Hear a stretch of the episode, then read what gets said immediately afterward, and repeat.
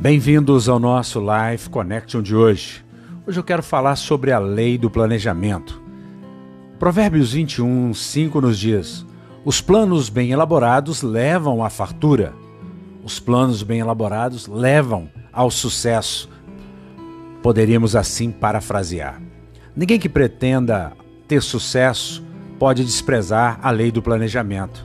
Lucas, no capítulo 14, no versículo 26 a 32, Jesus nos dá um ensinamento nesse sentido. Ele diz: Pois qual de vós, querendo edificar uma torre, não se assenta primeiro a fazer as contas dos gastos, para ver se tem com que acabar?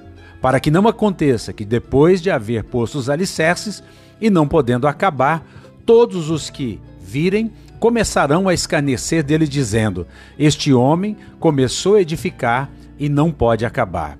Ou qual é o rei que, indo à guerra pelejar, contra outro rei, não se assenta primeiro a tomar conselho sobre se com dez mil pode sair ao encontro do outro que vem contra ele com vinte mil. De outra maneira, estando o outro ainda longe, manda embaixadores e pede condições de paz. Essas são algumas lições que a gente encontra na Bíblia Sagrada sobre o planejamento. A gente vê aí hoje uma guerra entre a Rússia e a Ucrânia. Um país muito pequeno e um país muito grande, com poderio bélicos muito diferenciados. E talvez nós pudéssemos pensar que faltou planejamento, pelo menos de um dos lados aí, que confiou na OTAN, que confiou é, no, na norte-americano, que confiou é, a sua nação a pessoas que não são, não estão inseridas dentro daquele contexto. Eu não quero aqui é fazer um pré-conceito, mas a gente fica a pensar, é inevitável. Mas o planejamento nos leva a estes níveis tão necessários ao alcançarmos o nosso sucesso. E existem pelo menos três degraus do planejamento, e eu quero falar rapidamente para você. Primeiro, o planejamento geral, estratégico e de longo prazo precisa existir.